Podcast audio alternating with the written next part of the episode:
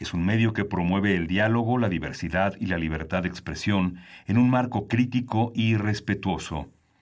Los comentarios expresados a lo largo de su programación reflejan la opinión de quien los emite, mas no de la radiodifusora.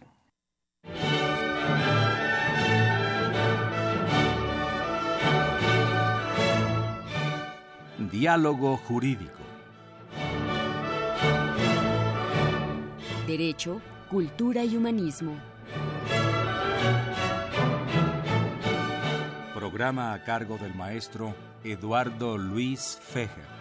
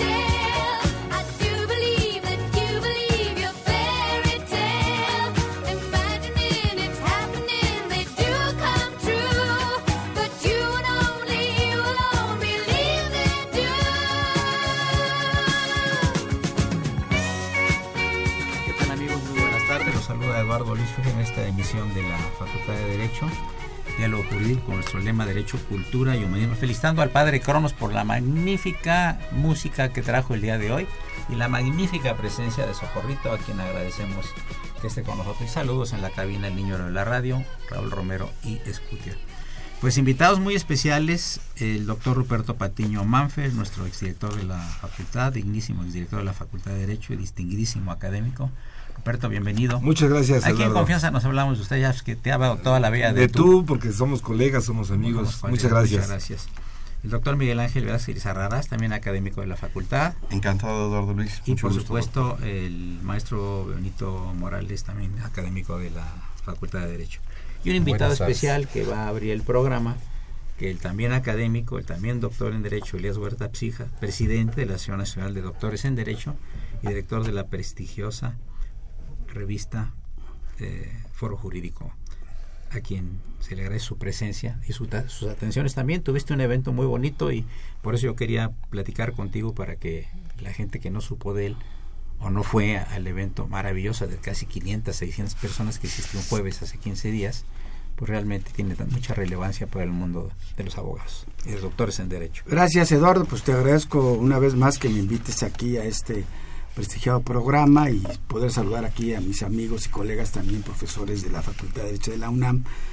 Y pues sí, en, efecto, eh, yo he venido desde hace 14 años emprendiendo esta labor editorial, eh, imprimiendo y poniendo en el mercado mes a mes desde hace 14 años la revista Foro Jurídico, que como ustedes saben, es un medio de información especializado, como su nombre lo dice, foro jurídico, en el que intentamos llevar mes a mes a nuestros lectores en todo el país eh, lo más relevante del acontecer jurídico, político, académico, judicial eh, para todos nuestros, nuestros lectores.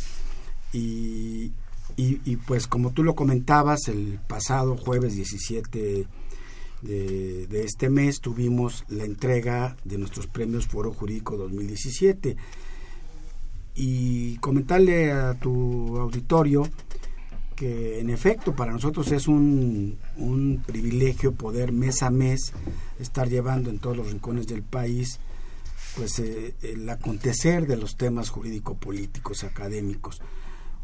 Y eso nos llena de gran satisfacción. Hemos podido eh, pues eh, concretar esta tarea y, y seguirla empujando hacia adelante pero para quienes trabajamos en la revista Foro Jurídico es más satisfactorio y es un privilegio que venimos año con año eh, públicamente reconociendo a personajes que se distinguen del mundo jurídico, político, académico por la labor que todos los días hacen en beneficio de su comunidad y porque con estas acciones positivas que llevan a cabo día a día, sin lugar a dudas que contribuyen a pues hacer un México más igualitario, un México más seguro, un México en el que haya justicia y sobre todo un México en el que podamos tener eh, mejores o mayores niveles de Estado de Derecho que está tan debilitado hoy nuestro Estado de Derecho y que pretendemos reforzarlo.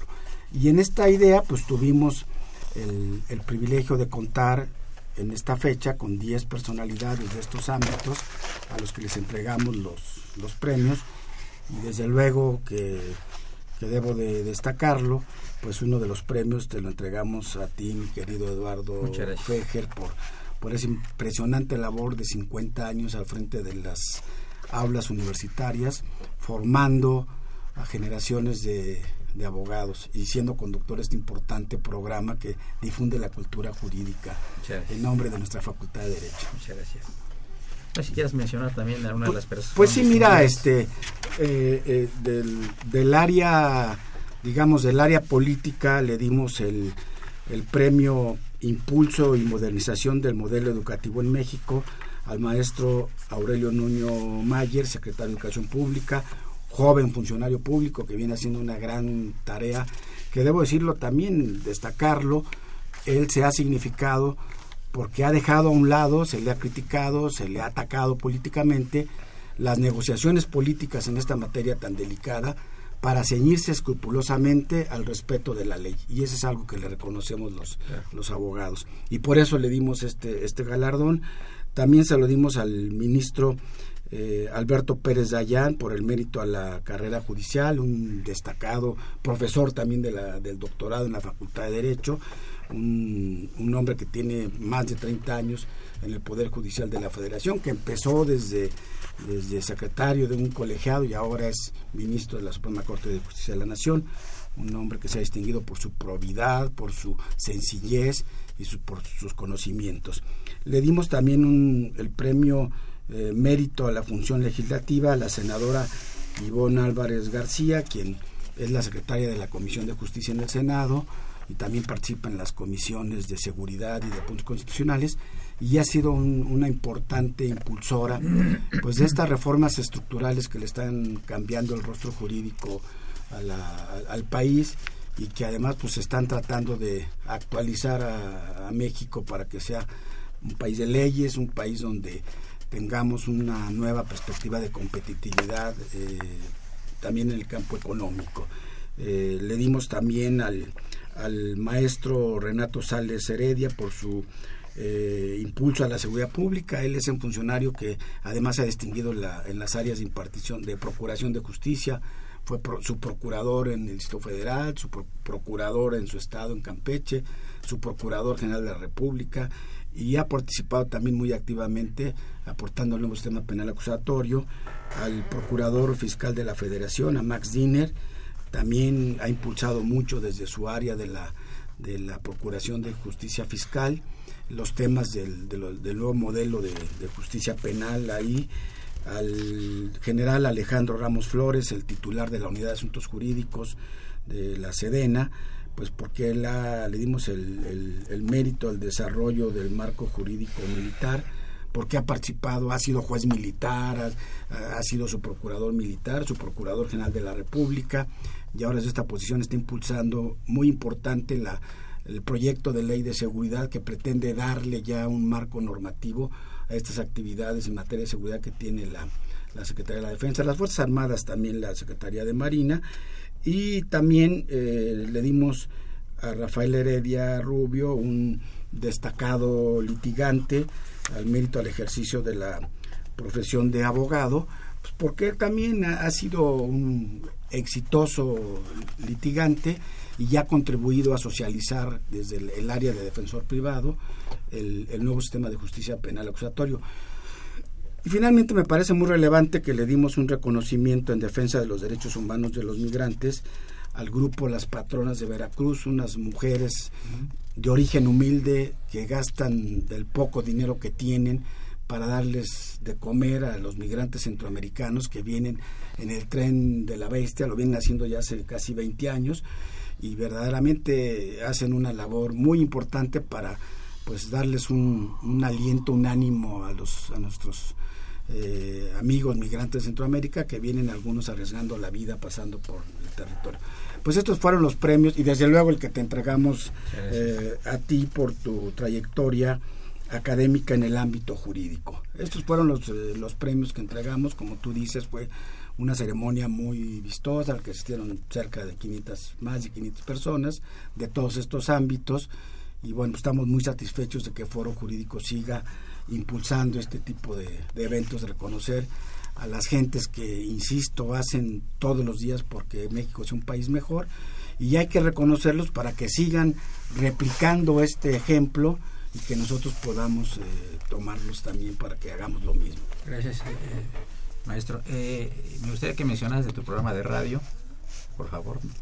claro, está pasando pues justamente tenemos nuestro programa de radio en, Radio Red, que es Foro Jurídico, el, Derecho al Alcance de Todos, donde tratamos de llevar todos los temas que se difunden en Foro Jurídico, los del acontecer jurídico político nacional, en lenguaje sencillo, pues a los radioescuchas.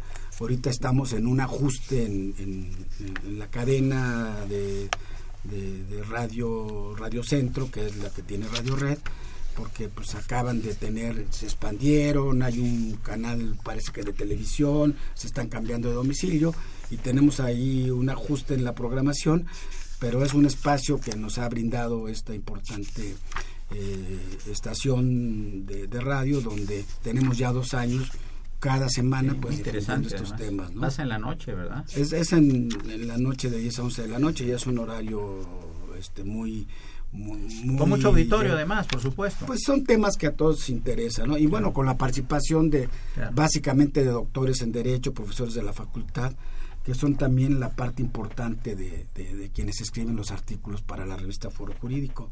Perfecto, pues, pues te agradezco mucho que me des este espacio para difundirlo con, tus, eh, con tu auditorio. Muy bienvenido siempre. Y, para tratar todos los temas que, que se requieran eh, aprovecho, déjame hacer un, comercial. Claro. La semana pasada eh, grabé un, un, programa en el canal judicial con la Asociación Nacional de Jueces eh, y Jueces y Magistrados de Distrito sobre el Sistema Nacional Anticorrupción y hoy a las 7 de la noche se repite en el canal judicial ah, este programa eh, sobre el Sistema Nacional Anticorrupción. Perfecto. ahora sí que aproveché y ya Muchísimas gracias eh, por tu presencia. Amigos, llegamos a la primera parte del programa. Les recuerdo que se encuentran invitados de honor los doctores Ruperto Patiño Manfer, eh, el Ángel Graciela Arrarás y Benito Morales eh, quien está también con nosotros. Soy Eduardo Luis Fejer, continúa en el 860, esto es Radio Universidad, es el programa de la Facultad de Derecho. Volvemos en unos minutos, gracias.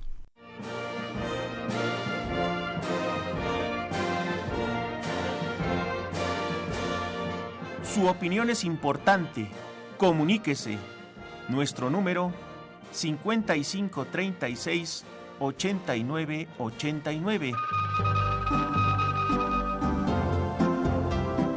del interior de la República 01800 5052 688.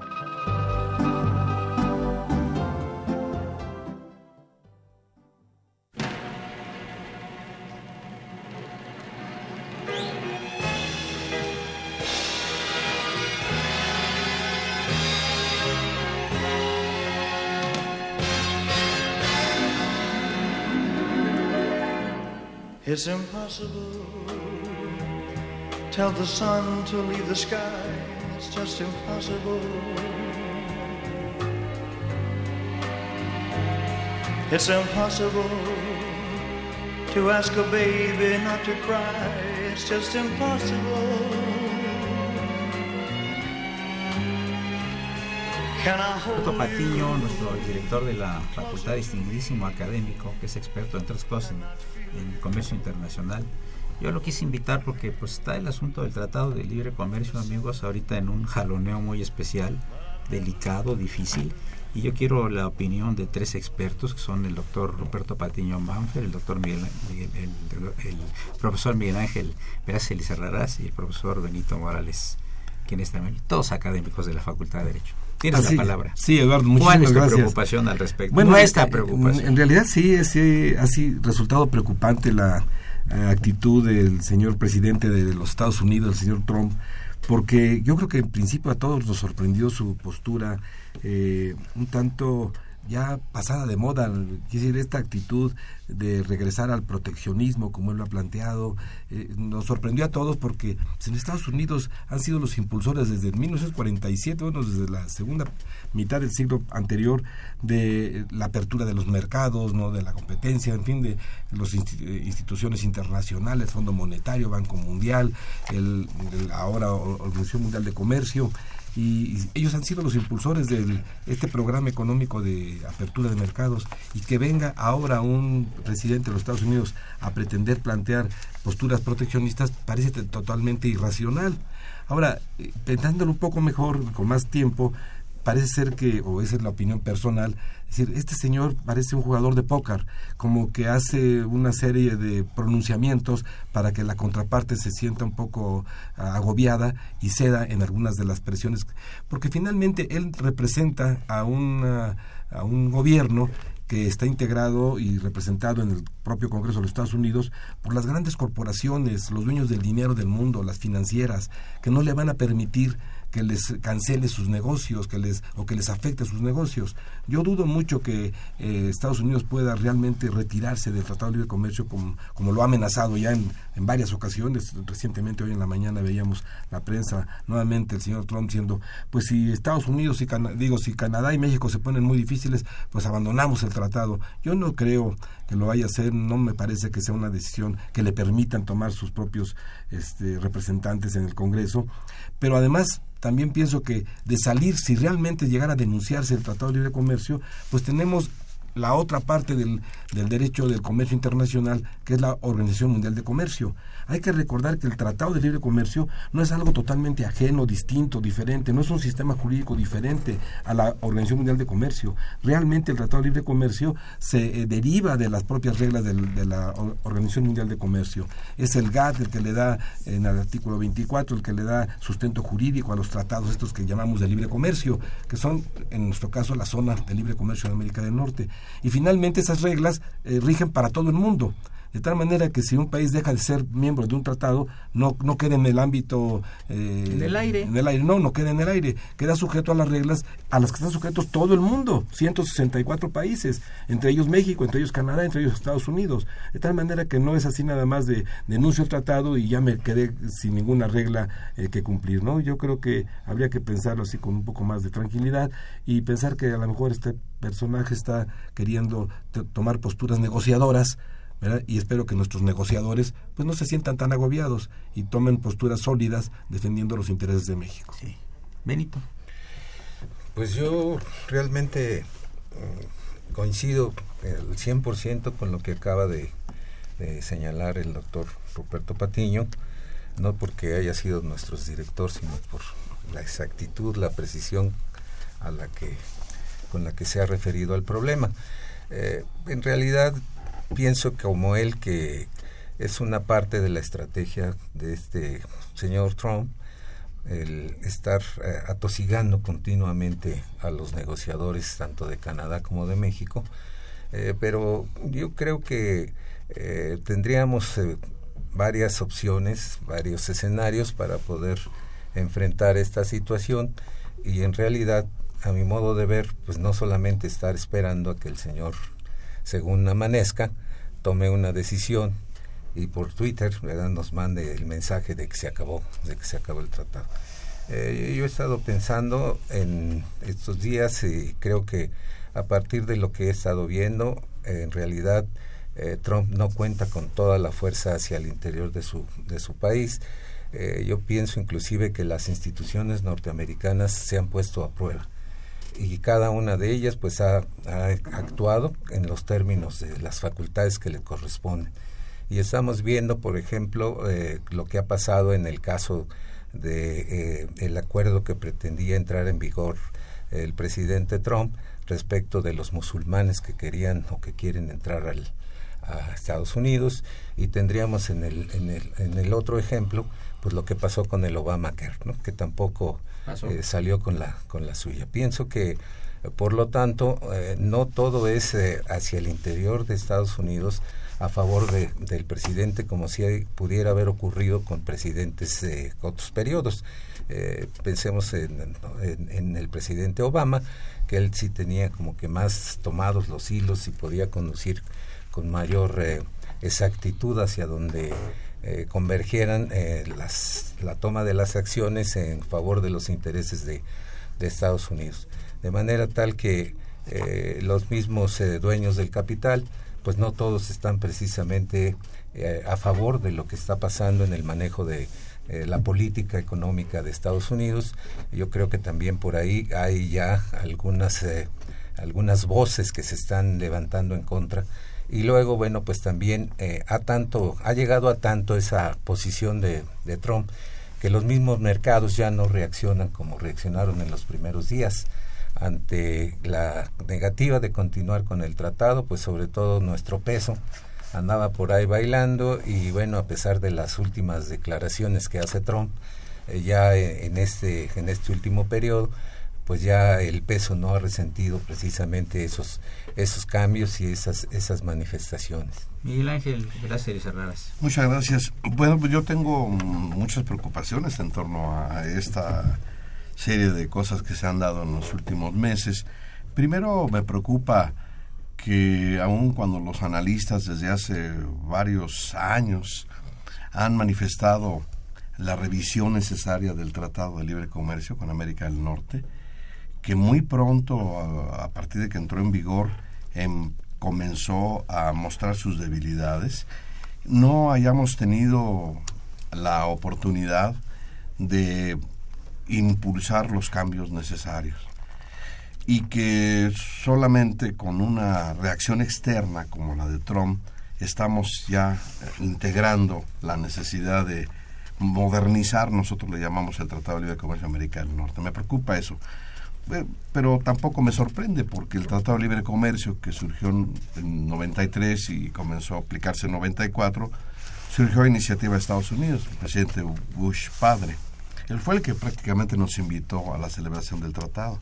Y ahora estamos viviendo la necesidad de modernizarlo por una iniciativa del presidente Trump.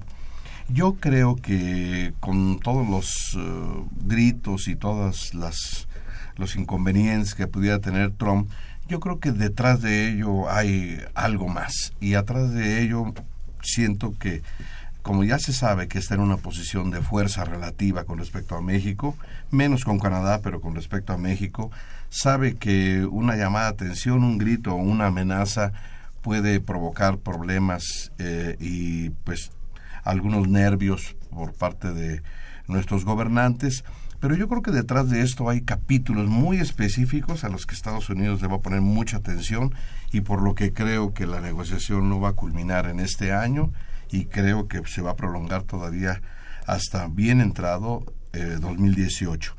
¿Cuáles son esos grandes temas que están detrás de, la, de esta posición de Trump, creo yo? Uno es energía, petróleo, eh, pues, telecomunicaciones, propiedad industrial, comercio electrónico, pero esencialmente los dos primeros, energía y petróleo. ¿Por qué? Porque estamos ante el advenimiento de una reforma llamada estructural muy importante que ha hecho el país y esto va a tener que debe tener una repercusión muy significativa en la zona de libre comercio. Yo coincido con, con mis amigos eh, colegas que pues son algunos eh, gritos hasta de desesperación o estratégicos de Trump y que no pasa nada. Eh, ciertamente, pero atrás de ellos sí hay, creo, una estrategia muy, muy definida. Y hay que considerar que el Tratado de Libre Comercio también ha tenido, ha tenido muchos aciertos, sin duda. Se ha incrementado el volumen de comercios, sin duda alguna, pero tampoco ha permeado en el desarrollo económico, en la parte interna del país. Las tasas de crecimiento no son significativas, tenemos cinturones de miseria y de miseria extrema que no se han logrado solventar. Bueno, no se lo podemos reprochar todo el Tratado de Libre Comercio, es probable que la política económica interna esté fallando, pero vamos, el derecho es un medio para un fin y debe estarse revisando constantemente, no nos debe de sorprender sin duda alguna. Fíjate que, fin, ustedes amigos del auditorio, que hace algunos años, eh, meses después de lo de la firma del tratado, ya el hecho de que haya empezado a entrar en vigor, me encontré un amigo mío cuyo abuelo fundó unas fábricas textiles en Puebla y en Tlaxcala, etcétera. Y lo vi en la calle y le dije, ¿qué tal? ¿Cómo van las fábricas? Y se las regalé mis, se las regalé a mis empleados. Tres fábricas. ¿Y cuántos, cuántos este, empleados tenían? Siete mil. ¿Y por qué? Bien, nos hacíamos tela, dice, y fabricaban una tela de costo, nos costaba siete pesos. Y los chinos, la misma tela, entraba a México en 75 centavos. Lo bueno, ¿y qué pasó después? Pues no sabemos, pero difícilmente los mismos obreros puedan administrar las fábricas porque no es costeable. Es quizá uno de los efectos del Tratado de Libre Comercio. Bueno, pues, este, pero esos eran los chinos. Lo que pasa es que también tenemos que recordar que veníamos en los años 80, eh, cuando México tiene, toma la decisión de abrir su economía eh, ingresando al, al, GATT, en fin, empezar con una política pública de apertura de mercados. Veníamos de más de 30 años de una política proteccionista, de sustitución de importaciones, en donde nuestras industrias, realmente el país sí se industrializó, o sea, pasamos de una economía rural, típicamente rural, a una economía ya industrializada, pero con, con industrias muy, muy poco competitivas. Alguien decía industrias enanas, porque eh, eran industrias que estaban diseñadas para surtir el mercado doméstico, no para salir al exterior cuando se abre la economía, porque no era soportable más este, este programa de sustitución de importación, pues muchas empresas se quedaron colgadas de la brocha, no podían competir, no se habían modernizado, no tenían capacidades tecnológicas, eh, vamos, su, su capacidad productiva era para un mercado pequeño como el mercado mexicano, no el mercado internacional y eso pues desaparecieron y las que pudieron reconvertirse invirtiendo en tecnología, invirtiendo en modernizarse, pues ahí están y, lo lograron. Ahora, el problema de los de los chinos es un problema de, este, de subsidios, yo siempre lo he dicho, pues, pero además es, no, lo digo yo, ellos mismos lo dicen, los, los gobernantes chinos, el gobierno chino subsidia fuertemente a sus empresas productivas porque lo que necesita es generar empleo. Son 1.400 millones de chinos a los que hay que darles de comer y entonces al, al costo que sea ellos eh, mueven, pues por eso las inversiones se van a China, porque ahí tienen todo un paraíso para la reproducción de sus capitales y de, sus dineros. Mano de obra, barata, Entonces los productos, pues, pero la mano de obra quizás es lo menos importante, los subsidios que entregan, el costo de la energía, el costo, el regalarles, o sea, darles en comodato los terrenos para la fábrica, eh, en fin, una serie, todo un capítulo de, de subsidios, ¿no? De apoyos. Qué bien amigos, pues muy bien, interesante los puntos de vista de nuestros invitados los académicos Ruperto Patiño, Miguel Ángel eh, Velázquez Serrarás y Benito Morales. Soy Eduardo Luis Fejer, continúen en el 860, esto es la Universidad Nacional Autónoma de México, pero recordamos los teléfonos 55 36 89 89 y la sin costo 0800 50 52 688. Eh, saludamos en cabina a Víctor Aguilar, recién desempacado de, Canadá, que viene también de tratar los asuntos del Tratado de Libre Comercio México, Estados Unidos y Canadá seguramente. Continúen en el 860. Gracias.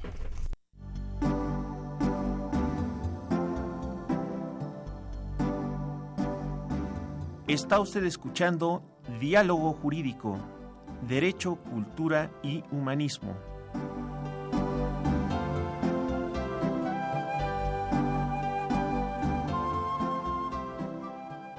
a través del 860 de AM. El alma mater del cuadrante.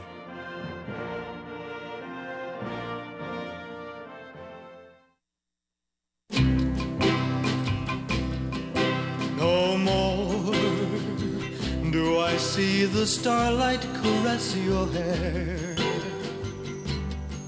No more. Tender kisses we used to share. I close my eyes and clearly my heart remembers. A thousand goodbyes could never put out the embers. Darling, I love you so. And my heart forever will belong to the memory of the love that we knew before. Please come back to my arms. We belong together. Come to me, let's be sweethearts again. Then let us part no more.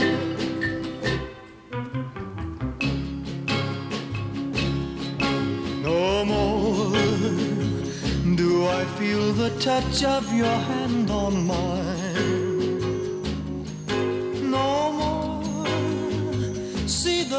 Light making your dark eyes shine. Oh, how I wish I never had caused you sorrow. But don't ever say for us there is no tomorrow. Darling, I love you so.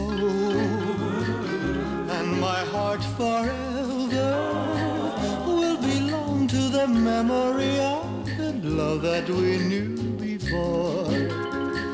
Please come back to my arms. We belong together. Come to me. Let's be sweethearts again. And then Se, se ve que, perdón, se ve que el padre Cronos viene muy romántico hoy, que estás enamorado, que luego te hacemos un programa sobre el amor y la felicidad, que sabemos que eres experto en las dos cosas, padre Cronos. ¿eh?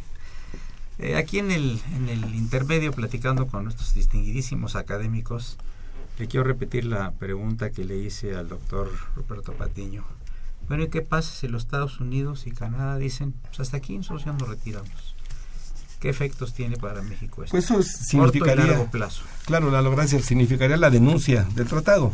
Lo denuncia uno, Hay lo que denuncia explicar que el término de denuncia en comercio internacional es muy diferente es a el la retiro. denuncia penal. No, no, claro, no tiene nada que ver con derecho penal. Hay que No, explicarlo al es, auditorio. claro, es, es el retiro, ¿no? O sea, ya no eh, no vamos más con el tratado, entonces retiramos, hay un proceso, hay un tiempo. Como el Brexit. Eh, exacto, también es un, hay un proceso, no más que un proceso, un periodo de tiempo que debe transcurrir para que ya O Venezuela en la OEA. deje de ser, es, este, claro. Pero ahora, ¿qué pasaría? Quizá eh, no hemos eh, o hemos obviado o no recordamos que México no tiene nada más el Tratado de Libre Comercio con América del Norte. Tiene 12 tratados de libre comercio con 46 países que lamentablemente las eh, empresas mex- mexicanas no han sabido aprovechar porque están en su zona de confort. Es muy, muy confortable para ellas estar en el norte del país, por eso es la zona rica del país, ¿verdad? Fabricar y exportar a 100 metros de distancia y no se meten en conflictos. Están junto al mercado más grande del mundo, el que mejor paga, el que más compra. ¿Para qué me voy a tener que ir hasta Japón para qué voy a Europa, para qué voy a Chile para qué voy? Tenemos 12 tratados y yo creo que sería una sacudida muy fuerte, pero que las empresas, así como pasó cuando salimos de la sustitución de importaciones y entramos a la promoción y que algunos no pudieron y tuvieron que dejarlo, pero los que pudieron les ha ido muy bien.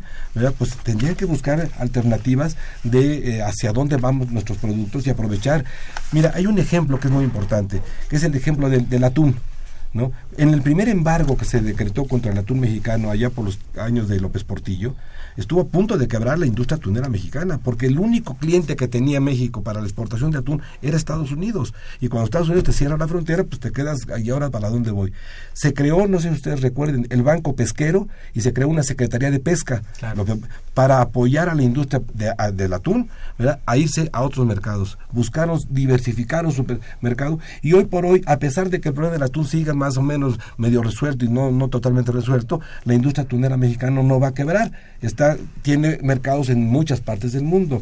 Eso es lo que tendríamos que pensar. Y algo más, eh, Eduardo, lo decía hace un momento el, el maestro eh, Velázquez Elizarrarás, la tarea la tenemos que hacer internamente.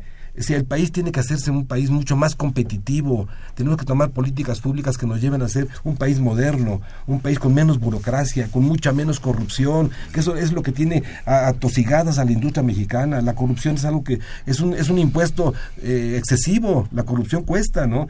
Entonces, entre la corrupción, entre la burocracia, entre la tramitología, todo eso nos tiene, eso tenemos que eliminarlo, tenemos que superarlo, hacernos un país moderno, ¿verdad? Que pueda, eh, que pueda eh, entrar en la competencia internacional, aprovechando que tenemos esos acuerdos y no depender tanto de Estados Unidos. Esa dependencia que tenemos de Estados Unidos es, psicológica. Eh, pero es, mortal, porque si nos pone a, temblar cuando dicen te voy a cerrar las fronteras, pues sí, claro que nos pone a temblar. Vaya que temblar, sí, Miguel Ángel. Gracias. coincido con, con Ruperto.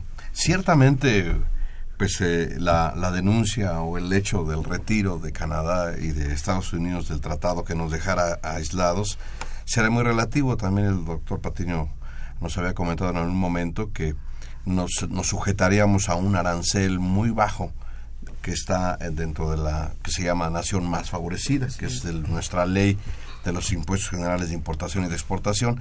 En materia arancelaria no habría gran problema. Sin embargo, hay cadenas de valor ya muy integradas a nivel no solamente con, con Estados Unidos y Canadá, sino con Europa y varios países de Latinoamérica que son proveedores de materias primas para la fabricación y procesamiento de productos que se exportan a Estados Unidos y, y, Canadá. Entonces yo creo que en el corto plazo habría un serio sacudimiento, o incluso hasta mediano plazo, en lo que el tejido, digamos, de las cadenas se renueva, se restablece, porque habrá un tiempo de reposo para poder habilitar las nuevas exportaciones, los nuevos espacios y las nuevas avenidas de exportación, pero sí se va a requerir tiempo. Pero si la actitud o si la política pública no ayuda, lo más seguro es que sí tengamos muy serios problemas, porque ¿quién va a promover la competitividad eh, y la presencia de los productos mexicanos en Europa. Si tenemos a China, que es el rival invisible, que está en todas partes del mundo, está más cerca que Europa, está pues eh, en, los lugares, en los espacios donde nosotros estamos. ¿Quién iba a prever cuando se firmó el Tratado Libre de Comercio América del Norte? Bueno, sí se pudo prever que nos íbamos a, encontrar con un competidor en Estados Unidos como es China, que nos ganó el mercado y no tienen un tratado de libre comercio con Estados Unidos. O sea, yo creo, entonces, en síntesis, que a corto y mediano plazo sí va a haber un cambio, un sacudimiento muy, habría muy significativo y entonces el gobierno sí debería aislar, pues aliado con la iniciativa privada, adoptar políticas públicas que ya ha descrito de una manera muy clara Ruperto Patiño. Eh, ¿cuáles son las reglas de origen?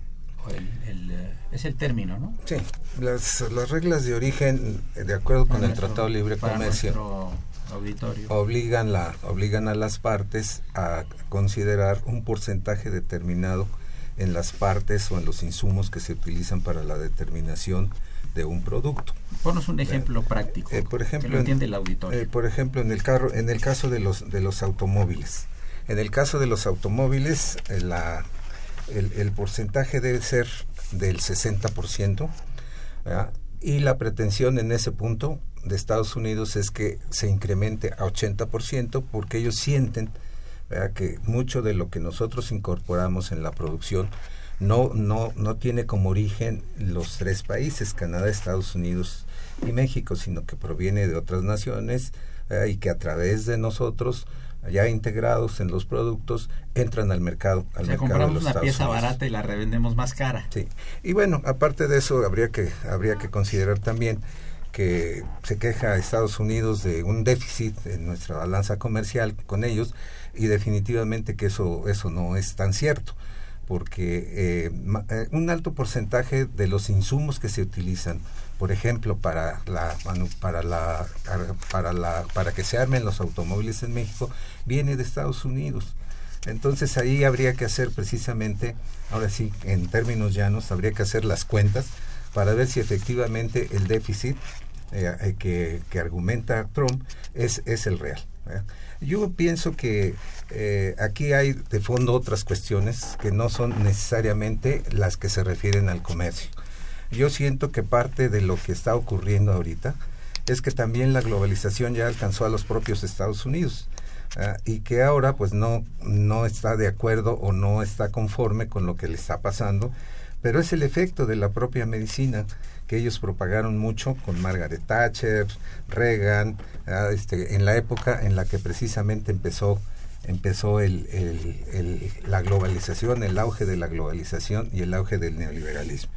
Yo creo entonces eh, que en este, en este punto ah, es un punto para mí de inflexión de la economía norteamericana que trata ahora de evolucionar más hacia los servicios, ah, ya no tanto a la, a la producción de bienes, sino más a la producción de servicios. Para el caso de, nos, para el caso de nosotros, pues bueno, eh, para el caso de nosotros es muy importante el renglón de los servicios porque también en el intercambio que ha habido con Estados Unidos se ha incrementado ese porcentaje que tenemos de superávit con Estados Unidos, pero definitivamente que aquí cuenta algo que no se hizo en el pasado. No se, no se diversificaron mercados, se, se consideró al Tratado de Libre Comercio como un, como un fin en sí mismo y definitivamente que creo que no el Tratado de Libre Comercio no es un fin en sí mismo, es un medio solamente. Y por lo tanto, pues se hizo descansar el desarrollo del país prácticamente en el, en el TLC. No diversificamos entonces mercados. Eh, nuestro mercado más cercano y al que le vendemos el 80% de lo que producimos es el mercado es el mercado de Estados Unidos. No se hizo entonces la tarea. Y al interior, creo que aquí coincido plenamente con, con Miguel Ángel y con el doctor Patiño, yo creo que aquí también no diversificamos la producción al interior, al interior del país. Sí es cierto que ha habido algunos beneficios por el crecimiento de, del comercio exterior de México, pero están muy ubicados en determinados sectores, porque la mayor parte de, la, de los sectores productivos del país no han recibido esos, esos beneficios. Pensemos simplemente en el sector agroalimentario. Se dice que es un sector que ha este, dado muy buenos resultados en el comercio exterior eh, de parte de México, pero la gran parte del campo mexicano está precisamente en el abandono. Y una gran parte de los eh, agricultores mexicanos claman precisamente porque se separe del Tratado de Libre Comercio la parte, la parte agroalimentaria. Entonces aquí yo creo que hay varias cosas que habría que, estimar y no quedarnos solamente con lo que aparece en la pantalla. ¿Qué hay de atrás? Pues ¿Qué hay detrás? Exactamente. Amigos, llegamos a la última parte del, del programa Diálogo Jurídico. Nada más hay dos llamadas del auditorio. Eh, el señor Alberto Mendoza de la Ciudad de México, que felicita mucho al programa, a los presentes por su forma de expresarse y la claridad con que están haciendo en estos temas. El señor Eduardo Cruz de Iztapalapa, saludos. Nuestra industria textil es muy buena y ha sido sustituida por productos chinos. Continuamos unos momentos. Les recuerdo que se encuentran presentes los académicos Ruperto Patiño Manfred, Miguel Ángel Velázquez Herreras y Benito Morales. Soy Eduardo Luis Fejer, es el 860. No le cambie.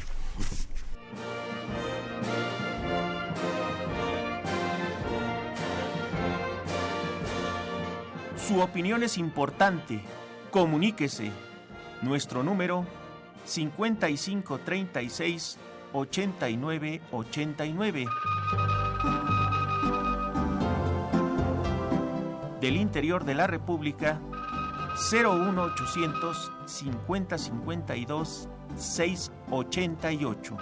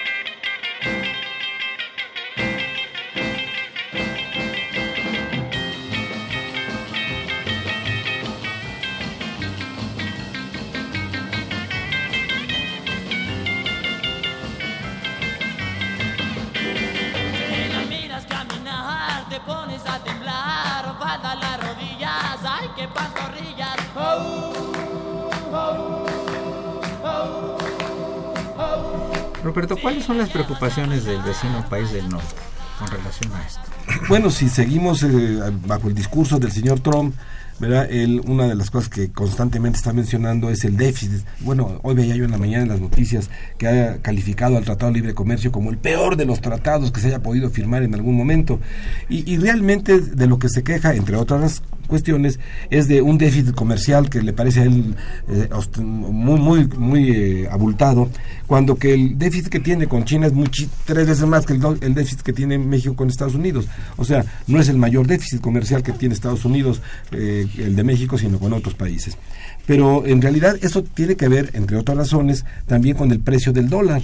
En la medida que el dólar va subiendo de precio eh, pues las exportaciones se van favoreciendo y las importaciones se van encareciendo. Es un efecto de costos.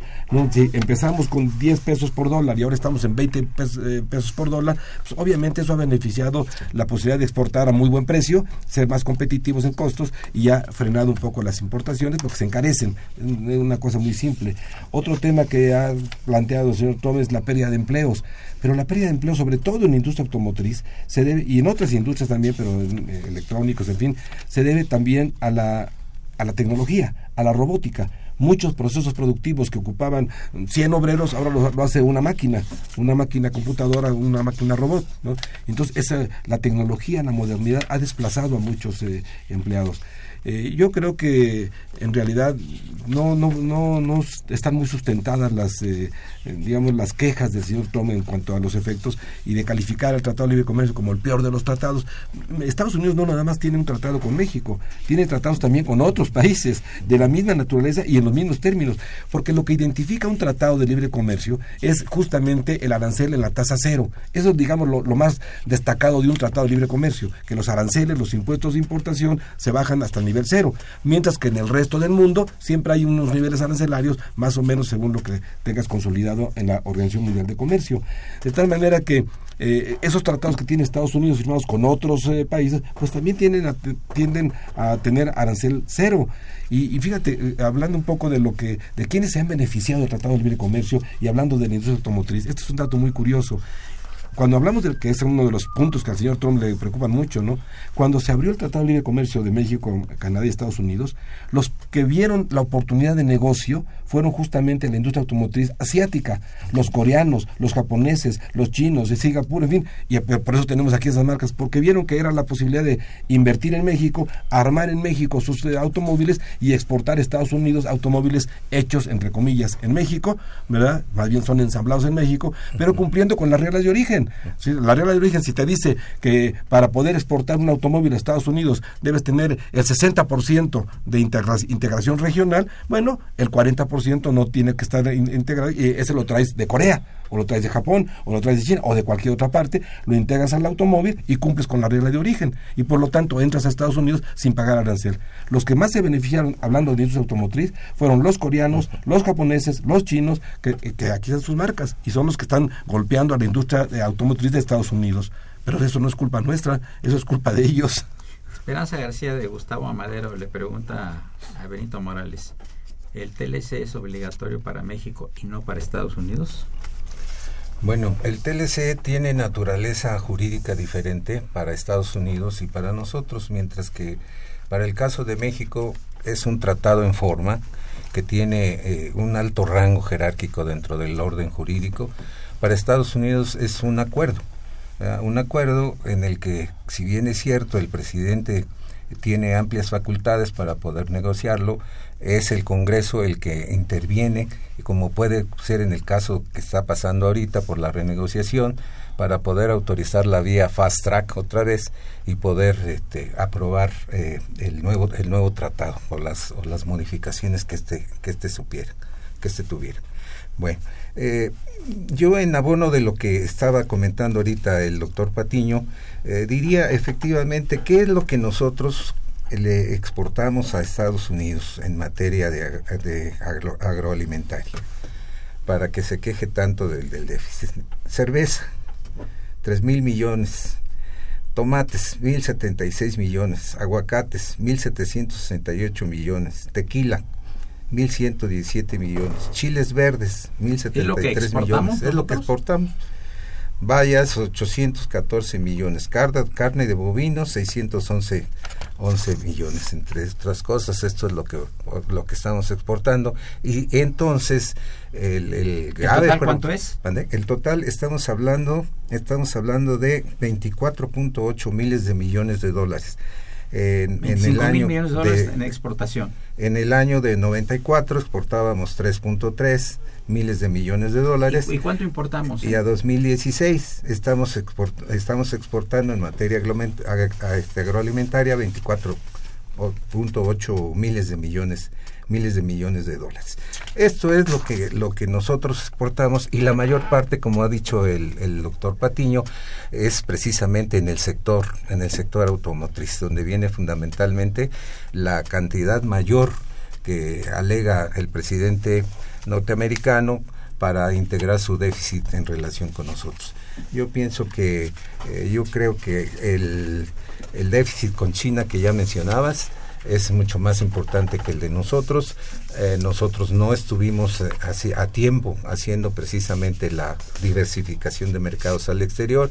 Hay la oportunidad ahorita, pensemos en el caso de la ruta de la seda que está impulsando China precisamente y a la que seguramente México puede estar puede estar convocado. De hecho, ha asistido a las reuniones, pero esa es otra otra vertiente que nosotros como país no hemos sabido consolidar, no hemos sabido precisamente aprovechar. La parte más importante hacia nuestro continente es que en su momento México le volteó la espalda, por decir, a los países latinoamericanos y ahora con lo que está pasando, porque nunca se imaginó que íbamos eh, a llegar a estas condiciones, ahora tenemos que volverle la cara otra vez a los países, a los países latinoamericanos y hacia el interior, pues buscar eh, apoyar realmente la, la, producción que no sean precisamente chiles y tequila solamente, sino productos, elaborar productos de mayor valor, de mayor valor agregado. Si teníamos antes como un producto importante para negociar el petróleo, pues ahora el petróleo también ya no es necesariamente el apoyo que ahorita podríamos tener si tuviéramos la posibilidad de contar con él de acuerdo como se venía manejando totalmente por, por el Estado.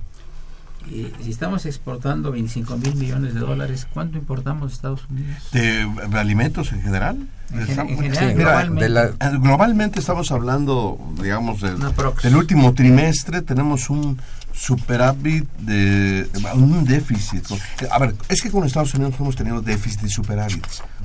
Lo que pasa es que en los cierres de los ejercicios anuales ya salimos con superávit. Si cerramos la balanza de pagos en 2017, la balanza comercial, que es parte de la balanza de pagos, sí tenemos un superávit con Estados Unidos importante de alrededor de 30 mil millones de dólares, cerca de 30 mil millones de dólares, ya en el cierre de 2016.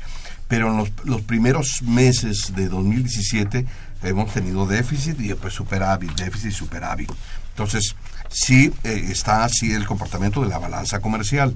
Eh, finalmente, nuestra balanza comercial eh, doctor Fejer, a nivel mundial, es decir, internacional, eh, tenemos saldos negativos. Ahora, yo quisiera comentar, no sé cómo andamos de, tiempo, quiero comentar.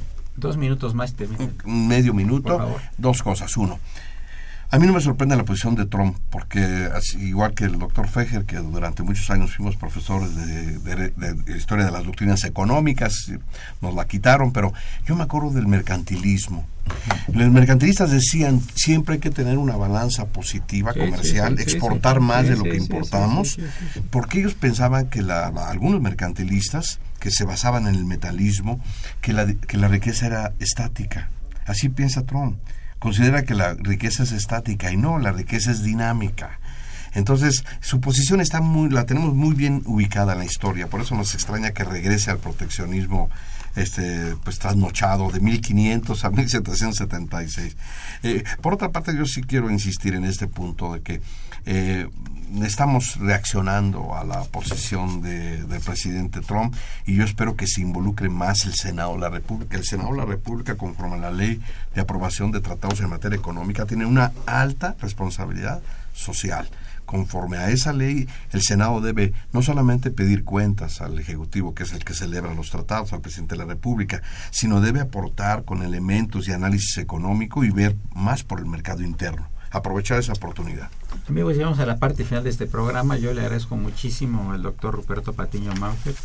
Muchas gracias, Eduardo. de la facultad, distinguido académico y jurista, su presencia y comentarios. Encantado de estar contigo. Lo mismo decimos de los académicos Miguel Ángel Velázquez y Serrarás y Benito Morales por su participación y comentarios con, mucha claridad. Muchas gracias, doctor. Gasset que la claridad es una de las eh, cualidades eh, que debe tener el escritor, el jurista y el filósofo y nuestros invitados eh, lo han cumplido y con, mucho, con creces definitivamente. Muchas gracias. Sí.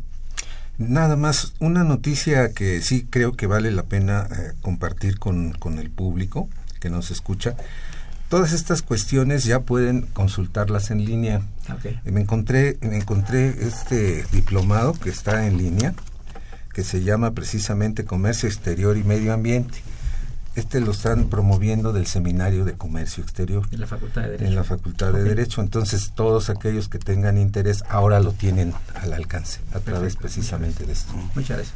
Una operación de Socorro Mons, a quien saludamos con el afecto de siempre la imagen siempre grata del, padre Cronos, que hoy pasó del romanticismo al rock más ortodoxo, pero no le hace, ya sabemos que tu estado de ánimo de repente tiene sus altibajos, como tenemos el Tratado de Libre Comercio con Estados Unidos y con Canadá.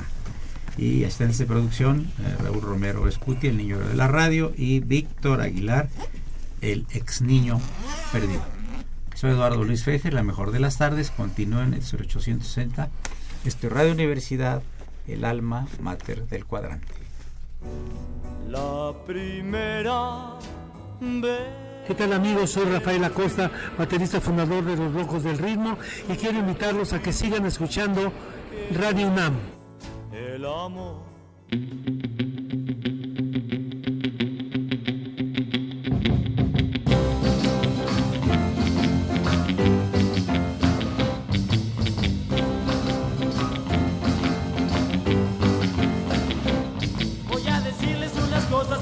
Ya por más callar.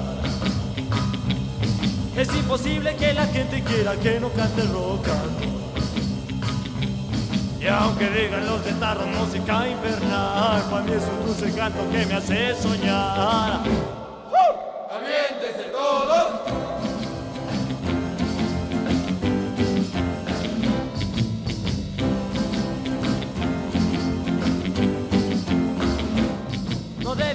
Solo cuate que se quede ahorita sin bailar. Demostraremos a los viejos que amargado toditos están. Y aunque digan los guitarros música infernal, para mí es un dulce canto que me hace bailar. Demostraremos a los viejos que amargado toditos están. Y aunque digan los guitarros música infernal, para mí es un dulce canto que me hace soñar. ¡Uh! ¡Aviéntense todos!